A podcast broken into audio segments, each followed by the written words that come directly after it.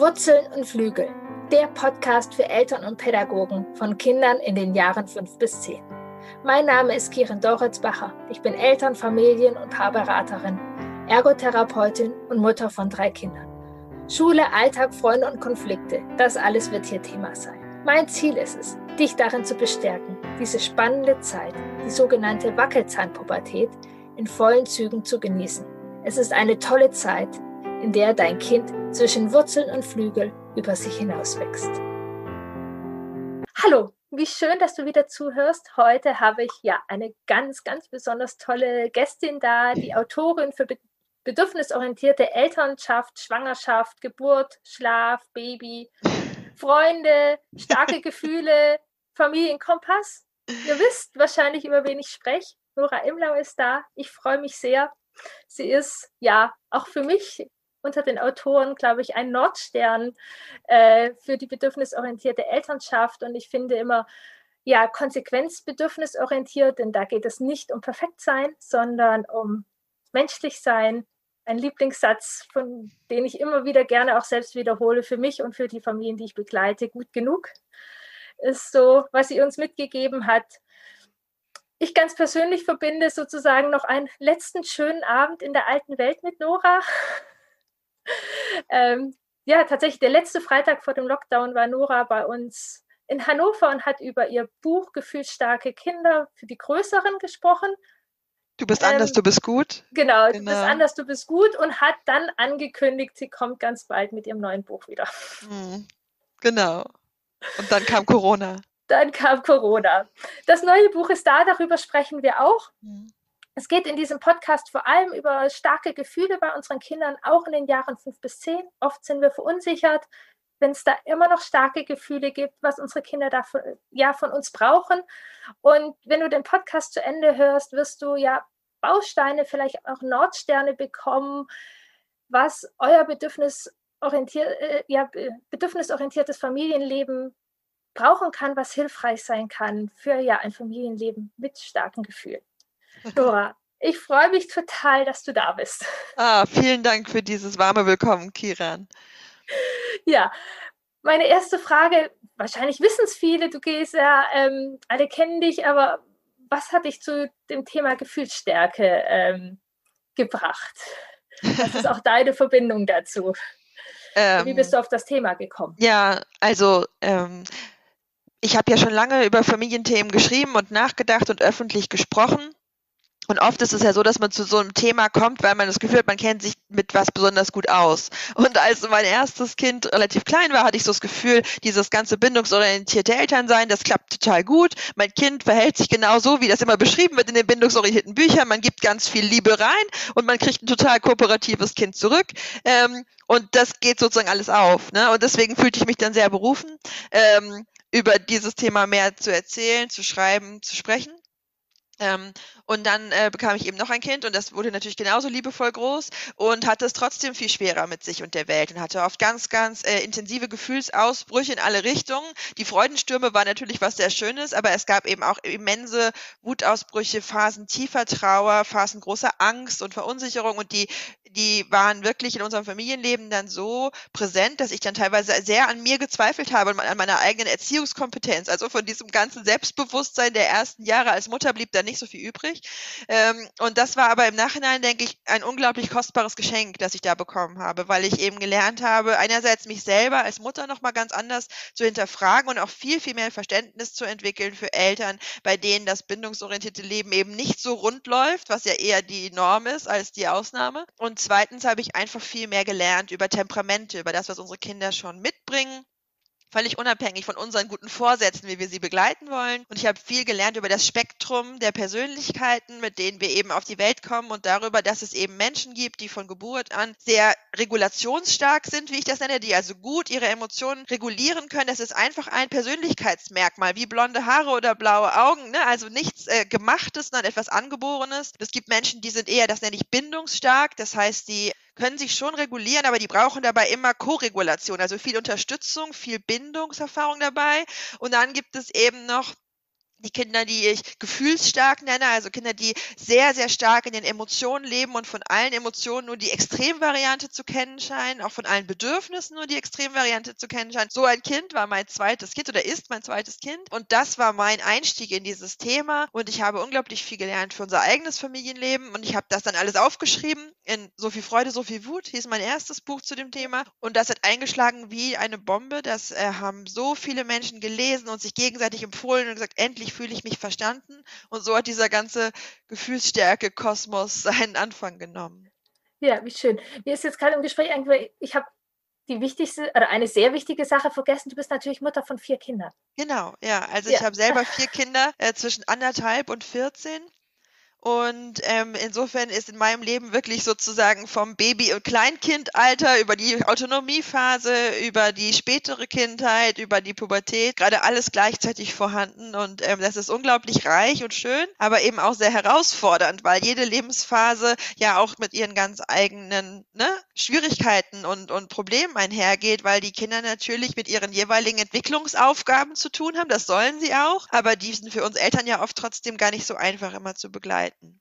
Ja, ganz genau. Und ich fand es gerade genau auch nochmal am Anfang total schön, du, du benennst es eben als eine Persönlichkeitsmerkmal. Mhm. Das ist jetzt nichts etwas, wo wir etwas falsch gemacht haben als genau. Eltern oder etwas, wo jetzt das äh, aus dem, genau, ich komme ja aus dem medizinischen sozusagen ja, genau. ICD-10 drauf. Also genau, es ist keine Diagnose, genau.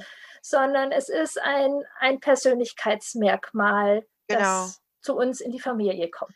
Also das ist tatsächlich das häufigste Missverständnis. Ich werde immer wieder gefragt, wie jetzt genau äh, Gefühlsstärke diagnostiziert werden kann und wie ich das abgrenze gegenüber sowas wie ADHS oder oder oder äh, Asperger Autismus oder so. Und dann muss ich immer und immer wiederholen, ich bin keine Psychologin, ich bin keine Ärztin, ich bin keine Psychiaterin. Es steht mir weder zu, Diagnosen zu stellen, noch ist das irgendwie wissenschaftlich fundiert zu sagen, es gibt jetzt eine scharfe Abgrenzung und zu sagen, hier beginnt Gefühlsstärke und hier hört sie auf. Sondern Gefühlsstärke ist von mir als Autorin erdacht, als ja. Begriff, der Eltern helfen kann, ihr Kind anders zu sehen und anders mit ihrem Kind umzugehen. So wie Eltern eben früher oft gesagt haben, ich habe ein anstrengendes, ein schwieriges, ne, dauerwütendes, nerviges Kind. Ja, kann, kann ja so ja. sein. Also es war ja. oft einfach schwer für Eltern Worte zu finden, für Kinder mit so einem überschießenden Temperament. Und dann war eben oft dieses Gegensatzpaar, hast du ein braves Kind oder hast du so ein wildes, schlimmes Kind? Ja, und da war ganz viel Abwertung drin. Und mein Angebot war nichts anderes als zu sagen, ich recherchiere ein bisschen was zum Thema Persönlichkeitsentwicklung und darüber, wie normal es ist, dass wir verschieden sind und dass eben diese wilde, emotionsgeladene Seite von Menschen eben genauso valide ist und genauso angeboren und richtig ist wie ein eher ruhiges oder überlegtes, sehr regulationsstarkes Temperament. Und ich gebe euch wertschätzende Worte an die Hand, denn Worte sind mein Spezialgebiet, nicht ja. Diagnosen. Ne? Ich gebe euch Worte an die Hand, mit denen ihr eure Kinder wertschätzend beschreiben könnt, welches Temperament sie auch immer haben mögen und das irgendwie auch klarstellt, diese Temperamente, die, die stellen keine Hierarchie dar. Es gibt nicht unterschiedlich gute Kinder. Es gibt einfach nur verschiedene Kinder, die uns auch als Eltern in einer verschiedenen Rolle dann brauchen. Und darum geht es beim Thema Gefühlsstärke. Das wird manchmal missverstanden. Es gibt immer wieder Leute, die mir dann auch vorwerfen, zu sagen, du, du klebst nur ein neues Label auf ADHS-Kinder. Das ist gar nicht der Fall. Ein Kind kann ADHS haben und gefühlsstark sein. Es kann auch nur gefühlsstark sein. Es kann auch nur ADHS haben. Das eine ist etwas, eine Diagnose, die eine medizinisch ausgebildete Fachperson stellen kann. Das andere sind Begrifflichkeiten, mit denen Eltern für sich und für ihre Freunde und für ihr Umfeld sozusagen über ihre Kinder sprechen können und die ihnen helfen kann, den Fokus darauf zu bewahren, was die Stärke ihres Kindes ist und nicht, was seine Schwäche sind. Total und tatsächlich, ich mag deine Bücher und dein Wissen vor allem, was auch da drin ist, für alle Menschen, weil also mit Gefühlen umzugehen, Gefühle zu verstehen und einen Zugang zu Gefühlen zu bekommen, das ist ja, ein ganz wunderbares Geschenk und wie du sagst, so ganz viel wertvolle Worte dafür, so hilfreiche Wörter, weil tatsächlich ist auch aus meiner Arbeit, eine Diagnose kann manchmal Sinn machen, aber so hilfreiche Worte, hilfreiche Bilder für unser Miteinander in unserem Alltag ist das ja. oft nicht. Ja, genau. Ja. Genau. genau. Und du als ja, Expertin sozusagen auch hast selber gesagt, vier Kinder, gefühlsstarke Kinder ähm, dabei, wir sind gerade mitten in der Pandemie. Bedürfnisse ist ja ein großes, großes Thema, wenn es auch um Gefühle geht. Ja. Und Familien, die ich begleite oder immer wieder und auch ganz persönlich, das sind viele Bedürfnisse. Und wenn die mhm. genau mit großen Gefühlen zusammenhängen, ja, wie gelingt uns das sozusagen, die alle unter einen Hut zu bringen? Ja, Das ist die große Frage, ne? Also das erste ist, glaube ich, dass wir wirklich ein bisschen an unseren Erwartungen schrauben müssen. Viele haben dieses innere Bild, dass ein bindungsstarkes, liebevolles Familienleben sehr harmonisch abläuft, dass da sozusagen Eltern erkennen, was Kinder brauchen, sie geben das den Kindern, die Kinder danken ihnen das mit ganz viel glücklich sein. So. Und das ist eben oft nicht der Fall und das ist insbesondere mit sehr gefühlsstarken Kindern nicht der Fall, sondern es gehört mit zu diesem gefühlsstarken Temperament, dass diese Kinder so ein bisschen zu Maximalforderungen neigen, also dass sie so starke Bedürfnisse und so starke Gefühle haben, dass es Menschen unmöglich ist, jedes dieser Bedürfnisse zu erfüllen und dass es wirklich zu unserem Alltag gehört als Eltern, dann auch entscheiden zu müssen, priorisieren zu müssen, welches Bedürfnis kann ich zu welchem Grad erfüllen, ohne dabei meine eigenen Bedürfnisse völlig zu vernachlässigen Angehörigen oder die der Geschwisterkinder, die ja auch noch da sind und vielleicht sie weniger laut anmelden, die Bedürfnisse, aber die sind ja nicht, deswegen nicht weniger wichtig. Und es gehört zu meinem Job als Mutter oder Vater oder Elternteil eines gefühlsstarken Kindes, einfach auch diese Frusterfahrung zu begleiten, so starke Bedürfnisse und Gefühle zu haben, dass es eben auch nicht immer eine Erfüllung geben kann. Das gehört tatsächlich zur Lebenserfahrung für gefühlsstarke Kinder, dass sie manchmal auch aushalten müssen, dass kein Mensch in der Lage ist, ihnen all das zu geben, was sie jetzt gerne hätten, aber auch damit kann man einen Umgang finden. Ne? Das geht nicht ohne Geschrei, das geht nicht ohne Kämpfe, das geht nicht ohne Stress. Und deswegen müssen wir wirklich an diesem Bild arbeiten, dass ein gelingendes Familienleben ein Familienleben ist, in dem alles leise ist und in dem alle immer glücklich sind. Sondern ein Familienleben, insbesondere wenn man eher temperamentvolle Kinder hat, wird immer mit Konflikten und mit Streit und mit Meinungsverschiedenheit und mit laut und wild sein und auch mit wilden und großen Gefühlen auf unserer Seite ne, einhergehen. Und, und unsere Aufgabe ist nicht, jeden dieser, äh, dieser Frustanfälle sozusagen zu vermeiden durch unser Verhalten, sondern unser Job ist es, unseren Kindern vorzuleben und beizubringen, wie man auch mit diesem Frust und mit dieser Wut und mit dieser Enttäuschung, mit diesem Schmerz umgehen kann, wie man trotzdem verbunden bleiben kann, wie man, wie man sich selbst lernen kann, langsam zu regulieren. Das ist ein Prozess, der dauert Jahre, aber es lohnt sich, in diesen Prozess einzusteigen und das setzt natürlich erstmal auch Arbeit an und mit uns selbst voraus, ne? weil wir selber lernen müssen, mit unseren großen Gefühlen umzugehen, um unsere Kinder dabei begleiten zu können. Ja, total wertvoll. Ganz viele Aspekte auch. Es ist mir auch, und das ist ja, machst du ganz viel auch mit deiner Arbeit, dass das bindungsorientierte Familienleben eben nicht rosa glänzend ist oder ähm, die Rama-Familie, sondern Konflikte gehören dazu. Wenn wir, wenn wir uns ja auch erfahren. Also Konflikte können ja auch verbindend sein. Wir lernen uns über Konflikte kennen, die. Kinder lernen sich über Konflikte kennen. Das gehört ja. zum Familienleben dazu. Ja. Ja. Das ist, wir können den Machtkampf vermeiden, den, da brauchen wir nicht unbedingt mhm. einzusteigen, genau. aber dass wir ja Konflikte haben dürfen. Und was ich auch immer an deiner Arbeit so wichtig finde, oder genau, bedürfnisorientiert ist ja, die dürfen gesehen werden.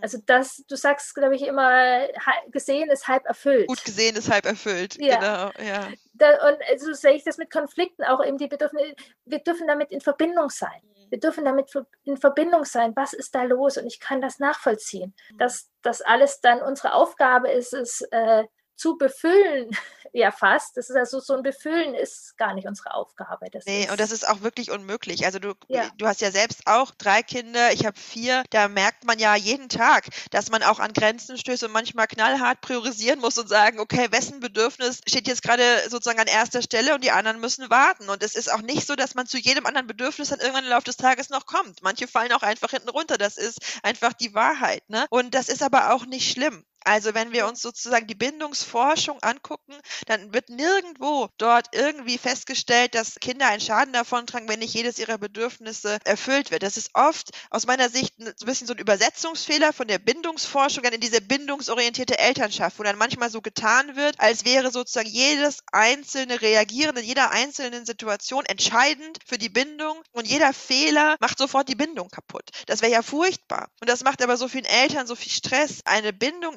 eine sichere Bindung ist was unglaublich Stabiles. Es ist wie so ein Seil, das aus unglaublich vielen einzelnen Fasern besteht. Und wenn in so einem Seil mal eine Faser reißt oder rausfällt, dann wird das ganze Seil nicht weniger instabil. Ein Problem haben wir, wenn das Seil nur aus einzelnen kaputten Fasern besteht, die irgendwie überhaupt keine Struktur, überhaupt keinen Halt bilden. Ne? In, im Alltag mit meinen Kindern, je nachdem, wie es mir auch selber gerade geht, gibt es Tage, da werden mehr Bedürfnisse nicht erfüllt als erfüllt. Das ist tatsächlich so. Und trotzdem ist, sage ich mal, die grundlegende Haltung in unserer Familie, ihr und eure Bedürfnisse seid wichtig. Wir sehen euch, wir bemühen uns nach Kräften darum, euch zu sehen und wir sehen aber auch uns. Und manchmal müssen wir unsere eigenen Bedürfnisse zuerst befriedigen, bevor wir wieder für euch da sein können. Und das ist alles ein permanenter Fluss und die Bewertung, welches Bedürfnis gerade überwiegt, kann sich auch immer wieder ändern im Verlauf des Tages, im Verlauf des gemeinsamen gemeinsamen Familienlebens und ich kann meine Einschätzung auch in einer Situation ändern ne? und merken, ja. okay, mein Kind leidet mehr, als ich dachte, jetzt priorisiere ich doch nochmal um. Und das ist ein dynamischer Prozess, da geht es nicht um Perfektion, das kann man überhaupt nicht perfekt hinkriegen. Aber allein diese Grundhaltung, du und was du brauchst, bist mir wichtig, ich sehe dich, ich sehe dich auch in einem Konflikt und ich unterstelle dir keine böse Absicht, wenn du wütend, traurig oder verletzt wirst, sondern ich sehe, dass das jetzt gerade die emotionale Reaktion darauf ist, was hier passiert. Das sagt nichts darüber aus, dass du mich nicht mehr magst, sondern das ist dein Recht, jetzt auch dieses Gefühl zum Ausdruck zu bringen. Das ist für mich so ein totaler Gamechanger in der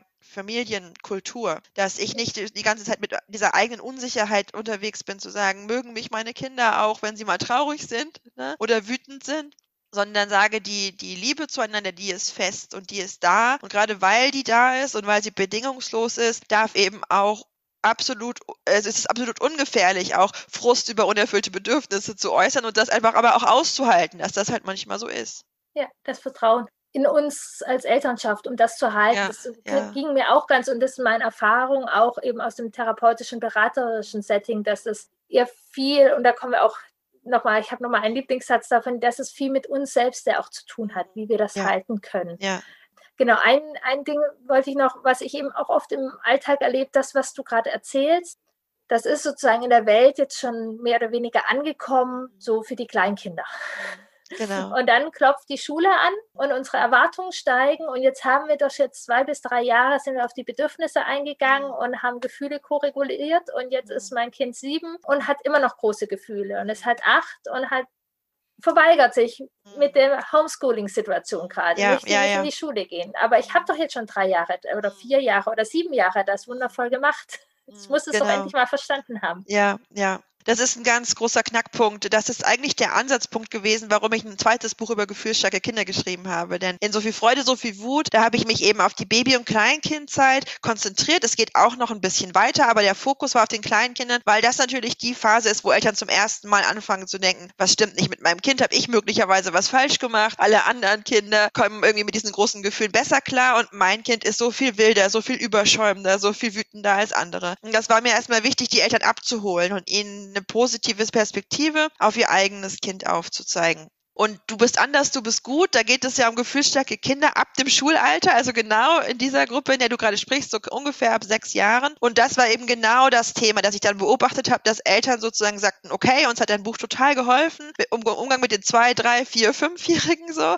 Aber irgendwann muss das doch noch mal Früchte tragen, dieses ganze Begleiten. Ne? Und dann sind die Kinder groß, dann kommen auch externe Erwartungen dazu von Lehrkräften, wird überall immer gespiegelt, ihr Kind ist jetzt groß, ihr Kind muss jetzt vernünftig sein, in dem Alter brauchen Kinder Kinder das nicht mehr, da muss das funktionieren, ja. Und es funktioniert aber halt nicht. Es gibt Kinder, viele Kinder und gerade gefühlsstarke Kinder, die brauchen mit acht, neun noch, dass jemand bei ihnen bleibt, bis sie eingeschlafen ist. Die schaffen das nicht, sich selbst in der Schule emotional so zu regulieren, dass die über mehrere Stunden still sitzen und dem Unterricht folgen können. Die tun sich unglaublich schwer mit allen auferlegten Zwängen, sprich Hausaufgaben, Arbeitsaufträgen, du musst jetzt das machen und dann das in dem Zeitfenster. Die haben ein unglaublich großes Gerechtigkeitsgefühl und in der Schule wird oft dagegen verstoßen, da fühlt sich ungerecht an, dass die Lehrer bewerten und wie sie bewerten und dass manche Kinder bevorzugt werden. Also, und selbst wenn das dann nur die Wahrnehmung ist, das reicht ja schon, dass gefühlsstarke Kinder da extrem leiden können und die Eltern eben mit, weil sie natürlich auch gefangen sind in so einem Netz und dann schnell als so ein bisschen Helikoptereltern dastehen, wenn sie immer noch versuchen, achtsam und liebevoll mit ihrem Kind zu sein, weil die Erwartung immer ist, ja, sie müssen ihr Kind ja auch mal groß werden lassen. Kinder lernen auch aus Frust, ja. Und an diesem Satz ist durchaus, also da gibt es durchaus einen wahren Kern. Kinder können was aus Frusterfahrungen lernen, aber nicht aus unbegleiteten Frusterfahrungen, ne? sondern sie brauchen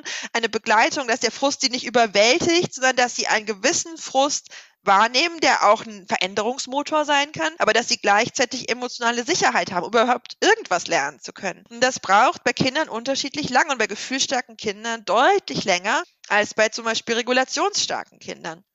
Und äh, unser Schulsystem ist darauf oft nicht vorbereitet. Das muss man einfach so sagen. Und dann liegt es natürlich immer an den Einzelpersonen, wie damit umgegangen wird. Es gibt großartige Pädagoginnen und Pädagogen, völlig unabhängig jetzt mal von Schulkonzept oder von öffentliche oder private Schule, die einfach ein Händchen haben für Kinder, die auch sich schwer tun mit dem Schulalltag, die da mit Verständnis und Klarheit und Geduld und einem liebevollen Begleiten das gut hinbekommen, Kinder unterschiedlicher Temperamente in ihrem Klassenzimmer zusammenzubringen, zu sagen, wir kriegen das gemeinsam hin. Aber was leider eben auch sehr oft passiert, ist, dass eine Schublade aufgemacht wird, Problemkind steht da drauf, das Kind wird reingepackt, Schublade zu. Und dann kommt das da auch nicht mehr raus. Und die Eltern kommen auch nicht mehr raus. Sie sind nämlich die Eltern vom Problemkind und selber schuld, dass ihr Kind so ist. Die sind entweder zu lasch oder Vielleicht sind sie alleinerziehend, dann wird das als Grund hergenommen. Ja. Oder sie, sie, sie erziehen nicht richtig, sie, sie, da ist nicht genug Zug drin zu Hause, ne? Und dann wird das, wird das sozusagen schnell zu so einem Konflikt, der sich so hochschaukelt. Die Eltern fühlen sich nicht gesehen und verstanden. Die Lehrkräfte fühlen sich nicht in ihren Bemühen Bemühungen gesehen und verstanden und die Kinder sind mittendrin und fühlen sich falsch. Wegen ihnen streiten die Erwachsenen. Das ist natürlich auch nicht gut. Und dem versuche ich so ein bisschen zu begegnen in meinem Buch, indem ich ganz explizit darüber aufkläre, dass eben wirklich diese Koregulation nicht mit dem Eintritt ins Schulalter aufhört, dass das auch für größere Kinder wichtig ist, wie das auch passieren kann bei älteren Kindern. In meinem Buch geht es dann eben darum, einfach nochmal ganz klar herauszustellen, wie Schule, aber auch Elternhaus gemeinsam eben auch den Bedürfnissen dieser Kinder Rechnung tragen können und Korregulation weiterhin gewährleisten können, in dem Setting, das eben für ältere Kinder ein anderes ist als bei kleinen Kindern. Und man kann durchaus von gefühlsstarken Kindern eine gewisse Anpassungsleistung auch erwarten. Die sind auch reifer, die können auch eine gewisse Impulskontrolle mittlerweile aufbringen aber wir dürfen nicht mit den gleichen Maßstäben sie messen, wie das, wie wir das zum Beispiel bei regulationsstarken Kindern tun. Es ist nicht hilfreich zu sagen, mit acht hat ein Kind das und das zu können, sondern mit acht können Kinder an sehr, sehr unterschiedlichen Punkten stehen in ihrer Entwicklung und es ist nicht pathologisch oder falsch oder Erziehungsversagen, wenn ein acht, neun, zehnjähriges Kind in verschiedenen Situationen im Alltag noch mehr Hilfe und Unterstützung bei der Impulskontrolle, beim sich selbst kontrollieren, beim sich selbst beruhigen braucht, als andere Kinder in seinem Alter. Ja, das ist absolut das. Und also wir dürfen da weiter koregulieren im Vertrauen. Ja. Und ganz oft fällt dann der Blick auch ein bisschen weg, denn wenn wir genau beobachten, wir sehen so viele wundervolle Momente, hm, wo genau. das Früchte trägt. Also genau, wir genau. auch den Blick hinwenden und auch wenn diese Früchte manchmal nicht ganz unseren was heißt Erwartungen äh, entsprechen, aber ich hatte gestern auch gerade mein Gespräch, da sagt das Kind halt so klar, nein Mama, das mache ich jetzt nicht. Das mhm. tut mir jetzt nicht gut. Ja, ja, ja. Das so ist so interessant, ne, dass wir als Eltern so oft dieses große Thema haben mit den Grenzen und wie schwer es uns fällt, unsere Grenzen zu halten und zu wahren und wo liegen diese Grenzen überhaupt und woher weiß ich, wo die sind. Und unsere gefühlsstarken Kinder sind da oft totale Meister drin. Einfach zu sagen, ja. das tut mir jetzt nicht gut, stopp, ich höre jetzt auf. Und wir können damit oft ganz schlecht umgehen, weil wir so darauf getrimmt sind zu sagen, aber Hausaufgaben muss man doch machen und aber das ist doch jetzt dran. Und, und das ist natürlich aber auch ein gewisser Zielkonflikt, wenn wir einerseits sagen, wir wollen starke Kinder großziehen, die aber auch nicht ihre eigenen Grenzen überschreiten, sondern die immer auch gut auf sich Acht geben können. Und andererseits tun die Kinder das dann und sagen, mir tut dieser Schulalltag nicht gut. Und dann sagen wir, ja, da musst du aber hin. Also das ist natürlich schwierig, aber auch über sowas kann man mit Kindern sprechen und man kann versuchen, Lösungen zu suchen. Und die sehen je nach Familie, je nach Situation sehr, sehr unterschiedlich aus. und möglich. Genau. Also, da ist es ist in ganz viel, ich begleite ja sehr viel Familien, man, man darf ja. genau hingucken, aber ich möchte da auch immer wieder Mut machen. Auch gerade, wie du sagst, die Bedürfnisse sehen. Und auch, ich fand ganz wichtig, was du erzählt nochmal erwähnt hast, dieses Gerechtigkeitsempfinden. Wir können, wir, wir können die Welt für unsere Kinder dann nicht verändern, ist im Großen, aber wir können sie verstehen. Wir können da eben das sehen und in Verbindung sein und dann Brücken bauen mit unseren Kindern, wie sie das sie unterstützt. Ja, weißt du, das ist natürlich auch so, oft sind diese Kinder einfach unglaublich clever und unglaublich feinsinnig. Und mein gefühlsstarkes Kind hat zum Beispiel irgendwann mal im Grundschulalter dann zu mir gesagt, weißt du, mich macht das so traurig, dass wir in unserem Klassenzimmer so eine Ampel haben, wo praktisch dann angezeigt wird mit Namen, wer wie sich verhält oder ob man eher im Sonnenbereich ist oder bei der äh, traurigen Regenwolke. Und dann sagte sie zu mir, meine Tochter, es geht mir da gar nicht um mich oder wo mein Name steht. Mich macht, mich macht das für die anderen Kinder so traurig, wenn sie jeden Tag bei der Wolke landen. Das muss sich doch für die ganz schlimm anfühlen. Dann werden die doch nur immer noch trauriger, dann verhalten sie sich immer noch schlechter. Und das war so, dass ich dachte, ja, das ist was, was Pädagogen und Entwicklungsforscher seit 20 Jahren sagen und was sie dann mit ihren damals vielleicht sieben oder acht Jahren intuitiv erfasst hat, aber was eben in vielen Schulen trotzdem noch passiert. Ne? Also im Prinzip hat sie den Finger in die Wunde gelegt. Natürlich ist das ein öffentliches Bloßstellen. Natürlich ist das eine ziemlich verunglückte Art und Weise, Kinderverhalten werten und steuern zu wollen. Und da ist es dann manchmal auch von, also finde ich wichtig, die Kinder in dieser Wahrnehmung eben auch zu bestätigen ja, und wirklich total. zu sagen, das stimmt. Das finde ich auch nicht gut. Ja, und das heißt nicht, dass man sofort sagen muss, so großer Laden, Schulwechsel, alles. Ne, man, es gibt manche Kämpfe, die, die kann man kämpfen und es gibt Kämpfe, die kann man nicht kämpfen. Aber allein diese Wahrnehmung zu validieren und dann aber auch ja. darüber zu sprechen, zu sagen, wie kann so eine Bewertung auch egaler werden? Ja, also wie kann ja. man auch einfach sich da so ein bisschen innerlich von abgrenzen? Vielleicht ist das den Kindern auch einfach irgendwann egal, ob sie bei der Wolke hängen. Glaubst du wirklich, dass das so wichtig ist? Ne? Das, das können ganz wertvolle Dialoge sein, die den Kindern aber diese Botschaft spiegeln, deine Wahrnehmung trügt dich nicht. Ja, und das ist was ganz Wichtiges. Und genau, um das so zu begleiten oder auf diesem Weg zu begleiten, bist du, glaube ich, beim nächsten Buch gelandet. genau, um, um das sozusagen zu begleiten oder diesen Weg zu machen, dass wir Eltern diesen, diese ganze Gefühlsgeschenke, Gefühlsstärke zu begleiten können, hast du sozusagen auch einen Satz, der sehr prägt, dass ein gefühlsstarkes Kind sozusagen die Therapie ist, nach der man nie gefragt hat. Oder dass es eben gefühlsstarke Kinder oder überhaupt starke Gefühle bei Kindern immer auch ein Weg zu sich selber sein darf und zu unserem Familienleben. Genau, und dann ist dein nächstes tolles Buch entstanden.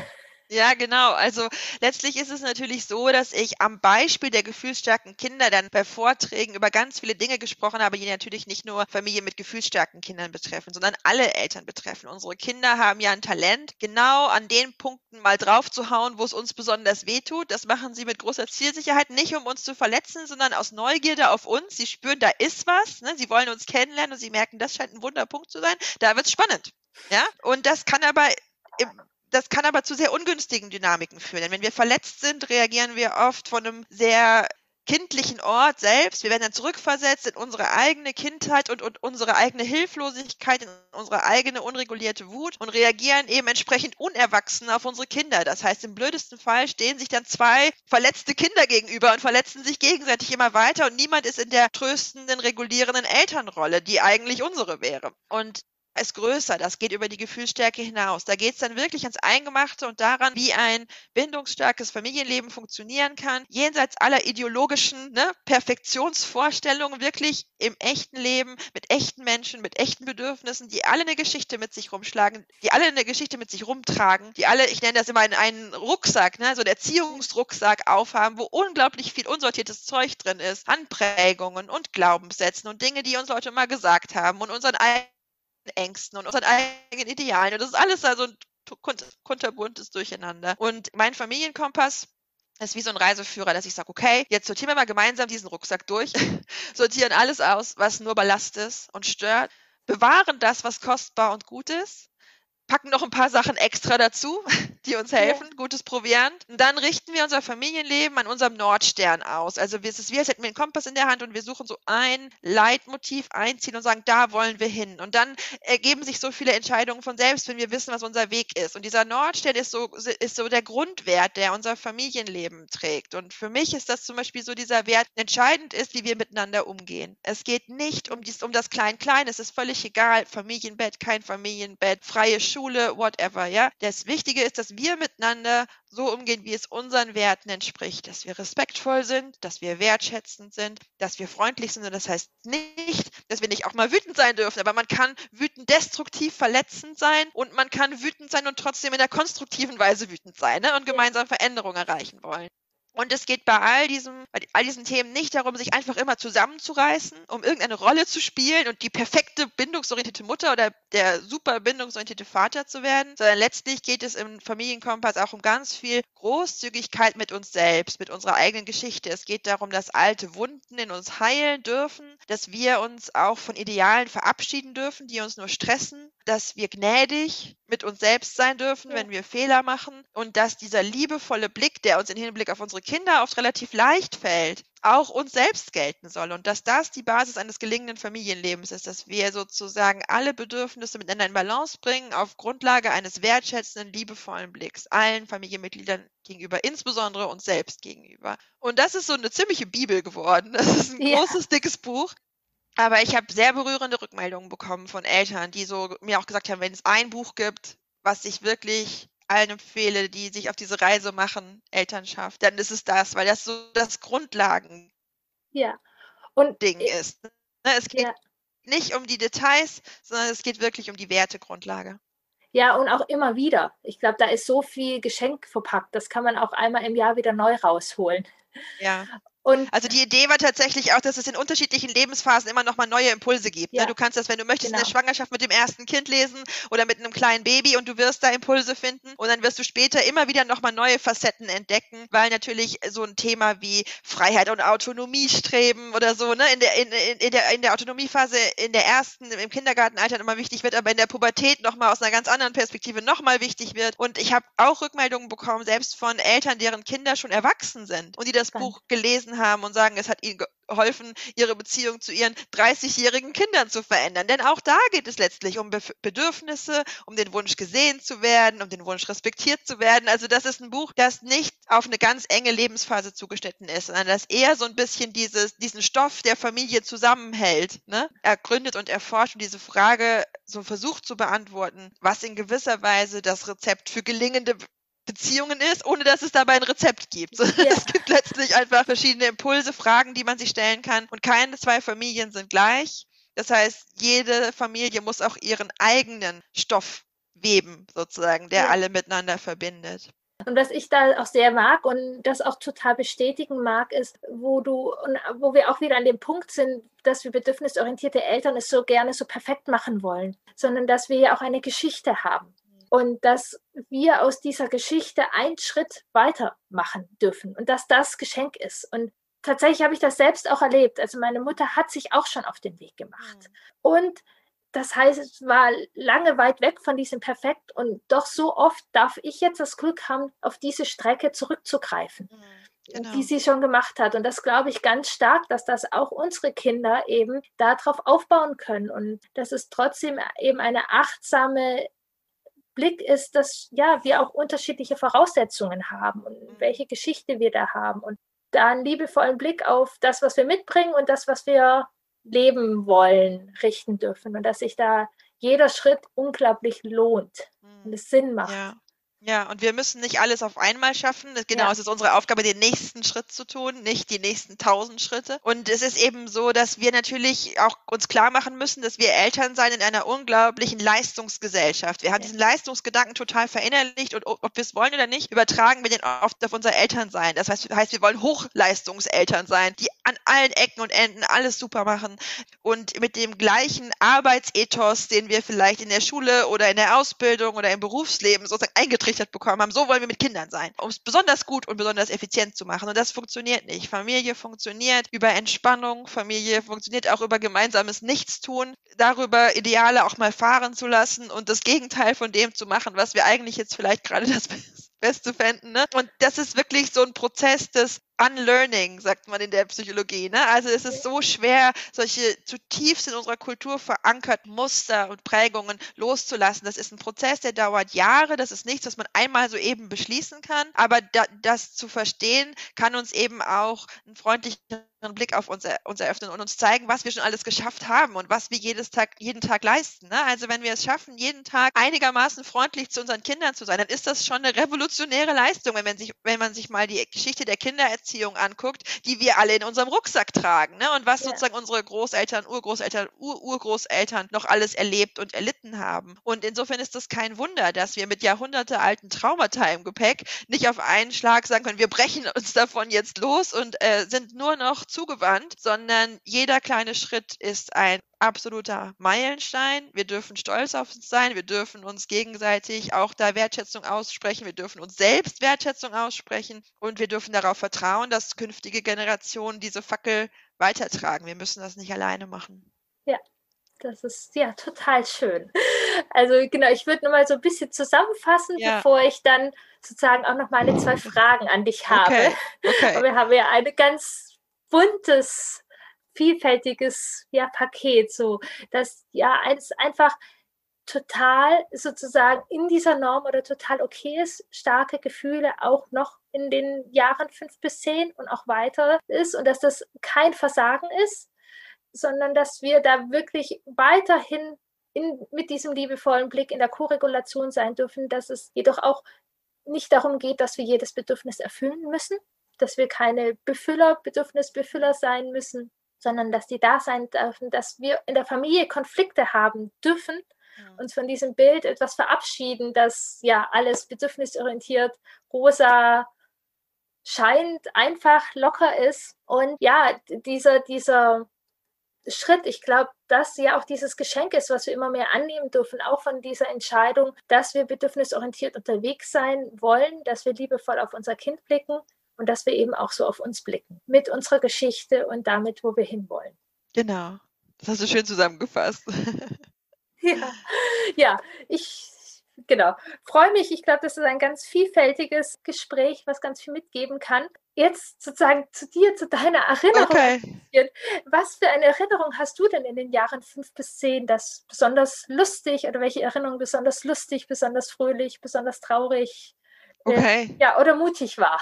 Oh, ich habe ich hab eine ganze, ganze Menge Erinnerungen. Mit die prägendsten Erinnerungen aus dieser Zeit habe ich an Zeit mit meiner Großmutter, also mit der Mutter meines Vaters die so ein ganz anpackendes, lebenslustiges Temperament hatte. Und ich glaube selber, dass sie einfach auch sehr starke Gefühle hatte. Sie hatte damit aber einen sehr konstruktiven Umgang gefunden. Sie war immer so eine Schafferin und einfach immer ganz, ganz viel gemacht. Und das fand ich als Kind so faszinierend, weil sie das wirklich gelebt hat, zu sagen, ich mache jetzt kein extra Kinderprogramm, sondern ich nehme meine Enkelkinder, mein Enkelkind, mich, mit in mein Leben. Das heißt, ich war bei ihr und wir haben gegärtnert und dann sind wir zu irgendeinem Hof gegangen und haben Milch geholt und dann haben wir was getöpfert und dann haben wir was gekocht und dann haben wir was gebacken und dann haben wir was. Also es war immer was zu tun. Es waren immer Aktivitäten, an denen sie selber unglaublich viel Freude hatte und sie hat mich angesteckt mit dieser Leidenschaft und hat mich bei allem für voll genommen und gesagt, das machst du jetzt mit. Ne? Und das weiß ich noch, dass ich das unglaublich inspirierend und, und toll fand. Und es war natürlich, also einfach ein großes Geschenk, da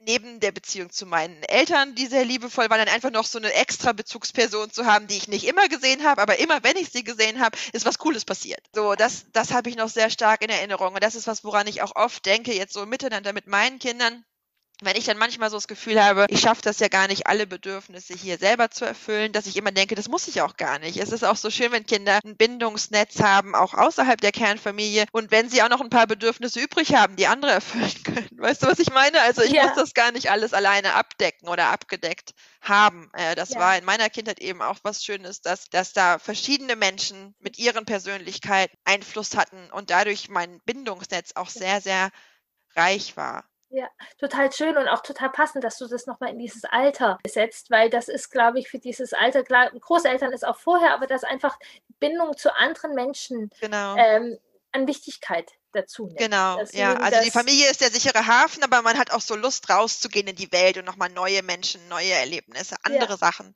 zu neue erleben. Bindungserfahrungen, neue genau. Bindungspartner. Auch ganz oft sind es auch die Freunde, die plötzlich ja. einen ganz anderen Stellenwert nochmal einnehmen. Ja, ja. Genau. Und genau, die zweite Frage schließt da sozusagen daran.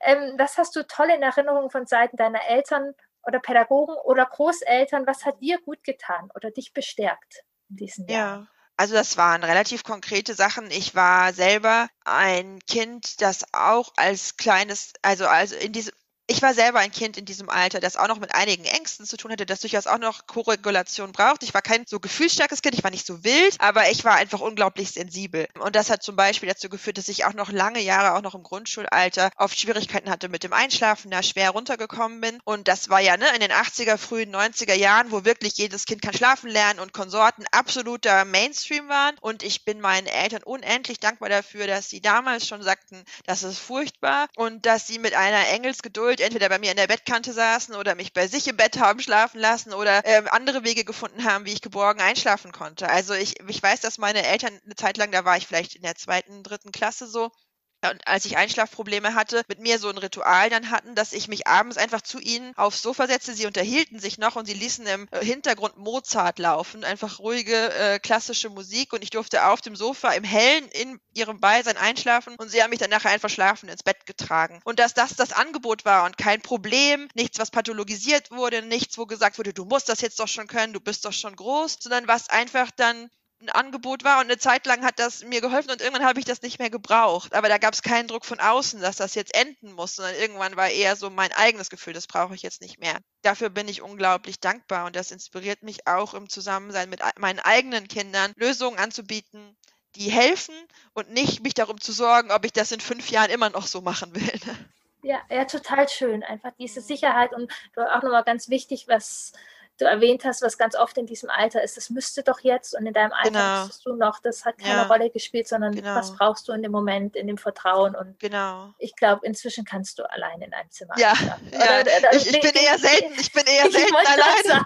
Letzte Nacht hatte ich wieder drei Kinder im Bett, aber ja, ist grundsätzlich, wenn ich auf Reisen bin, was ich im Moment natürlich nicht bin, aber sonst äh, freue ich mich total, wenn ich mal im Hotel eine Nacht alleine in einem Bett habe, das ist großer Luxus. Ja, nein, und es ist halt grundsätzlich so, ne, also wie, wie du selber weißt, alle Generationen haben ihren eigenen Erziehungsrucksack. Auch meine eigenen Eltern hatten natürlich ihr Gepäck und haben in manchen Situationen sicherlich auch nicht optimal reagiert. Aber diese, diese Grundbotschaft in meiner Kindheit war dieses Du bist goldrichtig genauso wie du bist. Das war der Satz, den ich am allerhäufigsten gehört habe, diese bedingungs bedingungslose Annahme. Und da weiß ich, dass ich da auch vielen anderen meiner Generation wirklich sozusagen was voraus habe. Ne? Also mit diesem Grundgefühl aufgewachsen zu sein. Und das macht mich unglaublich demütig und dankbar und gibt mir gleichzeitig auch so dieses Gefühl zu sagen, ich habe da irgendwie auch eine besondere Verantwortung. Ich habe da so ein bisschen einen Vorsprung gehabt in mancher Hinsicht und deswegen sehe ich es so stark als meine Aufgabe auch an, da was zurückzugeben und irgendwie diese Idee von bedingungsloser Annahme eben auch in die Welt zu tragen, damit auch Menschen, die das weniger mitbekommen haben, aus ihrem Elternhaus heilen können von dieser Verletzung und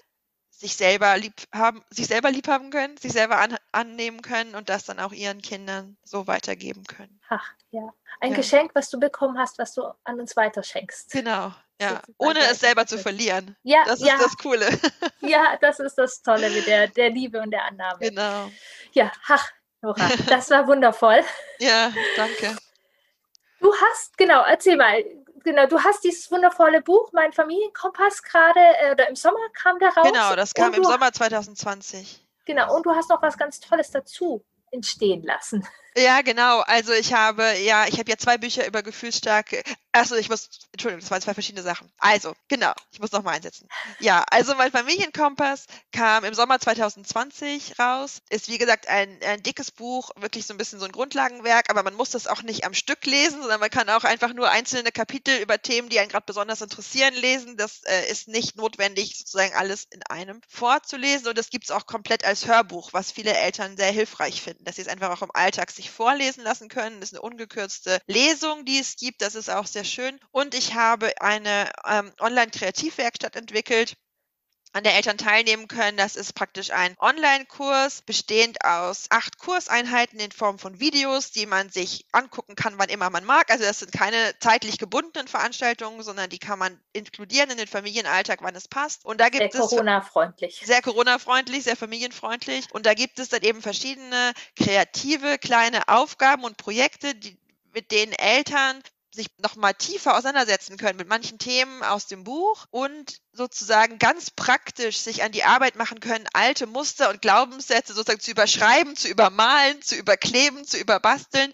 also mit den Händen aktiv zu werden, um da ja neue Verbindungen in ihrem Gehirn letztlich herzustellen. Also eigentlich ist das im Prinzip so ein entlehnter kunsttherapeutischer Ansatz, zu sagen, wir können viel lesen und viel verstehen, aber es gibt Ebenen in unserem Gehirn, da kommt man mit reinem Denken nicht hin. Aber ja. wenn man kreativ wird, wenn man praktisch wird, dann wird, wird man emotional ganz anders mitgerissen, mitgenommen. Und wenn wir alte Glaubenssätze loslassen wollen und neue Botschaften in uns verankern wollen, ist es unglaublich hilfreich, dabei irgendwas mit den Händen zu tun und wirklich ins aktive Machen zu kommen. Das weißt du natürlich als Ergotherapeutin auch besonders ja, gut. Ne?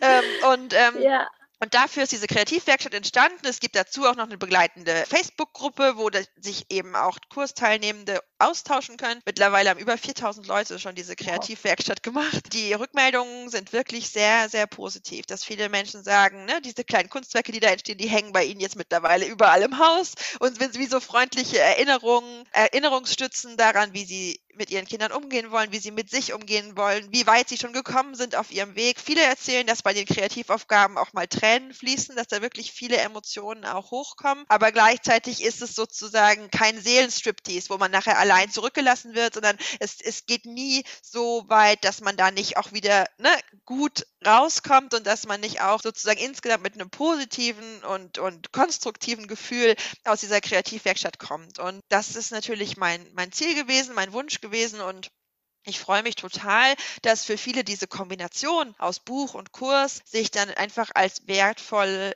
ne, wertvoller Mix erweist, ihr Familienleben so ein bisschen auf andere Füße zu stellen und äh, Veränderungen zu erwirken, die allen gut tun. Ja, das tut es auf jeden Fall, genau. Ich habe den auch äh, erleben dürfen sozusagen ja. und kann genau das bestätigen. Und eben auch, genau, ich bin Ergotherapeutin, ich bin auch körperorientierte Therapeutin, dass es einfach so unglaublich wichtig ist, auch den Körper mit reinzunehmen, um wirklich diese neuen Bahnen zu machen, diese neue Wege gehen zu können. Und wie du auch so schön schreibst, ist, ist total wertvoll, diese Kreativwerkstatt. Und gleichzeitig ist es nichts, wo da muss man ja manchmal vorsichtig sein, wie tief geht man oder so. Genau. Das ist genau. alles in einem ganz warmen Rahmen, in dem mhm. man sich gut von dir getragen fühlt. Und der Danke, Gruppe ja. Das war mir wirklich sehr wichtig. Auch wieder so diese ja. Grenzen meiner eigenen Kompetenz auszuloten. Ne? Ich bin ja. Autorin, ich habe ein Fachwissen zu Familienthemen. Ich biete gerne mich sozusagen oder ich biete gerne an, sozusagen zu erzählen und einen Rahmen zu schaffen, wo wir uns mit uns selbst auseinandersetzen können. Aber ich bin keine Therapeutin und dementsprechend ist eine Kreativwerkstatt auch keine Therapie, sondern es ja. ist sozusagen ein Online-Kurs, der auch einfach Spaß macht, der auch sehr lustige Elemente hat und gleichzeitig trotzdem tief geht und uns hilft, sozusagen liebevolle Botschaften in unserem Inneren zu verankern. Ja, in Veränderung zu gehen. ja. ja. Ich danke dir. Wunderbar. Genau. Und das alles findet man auf meiner Webseite www.noraimlau.de. Da geht es direkt ähm, zur Kreativwerkstatt. Da finden alle paar Monate sozusagen gibt es einen neuen Kursstart. Es gibt einen Kursstart jetzt nach Ostern und dann gibt es wieder einen zum Sommer hin. Also ich mache ungefähr vier Kursstart. Zeiträume im Jahr, wo man dann einsteigen kann und dann einfach auch mit einer Gruppe unterwegs ist. Ne? Das ist auch. Genau, sehr schön. Ja. ja. Und sonst bist du genau auf Instagram und Facebook. Ich und bin eigentlich Twitter überall zu erreichen. Auf Twitter ja. bin ich auch noch, genau. Auf meiner Webseite steht ein Kontaktformular und meine E-Mail-Adresse, da kann man mir auch schreiben. Also ich bin eigentlich über alle Kanäle gut zu erreichen. Ja. Ich danke dir. Ja, danke, Kiran. Das war ein sehr schönes Gespräch. Ich danke dir für dein Interesse und deine Offenheit und den Mut, bindungsstarke neue Wege zu gehen. Du bist unsicher, hast ein Gedankenkarussell und ein ungutes Gefühl vor der Einschulung deines Kindes? Mit meinem Paket Schulstart bindungsstark unterstütze ich dich. Klarheit, Wissen und Vertrauen. Du darfst der Schlüssel für eine bindungsstarke Schulzeit für dein Kind sein. Wenn der Podcast dir gefallen hat, teile ihn gerne mit Freunden und Bekannten und bewerte ihn. Mein Ziel ist es, dass so viele Kinder wie möglich feinfühlig und bindungsstark ins Leben begleitet werden. Und dafür ist es so wichtig und hilfreich, wenn wir viele Eltern und Pädagogen genau mit diesen Inhalten, mit diesem Wissen ja bereichern und erreichen.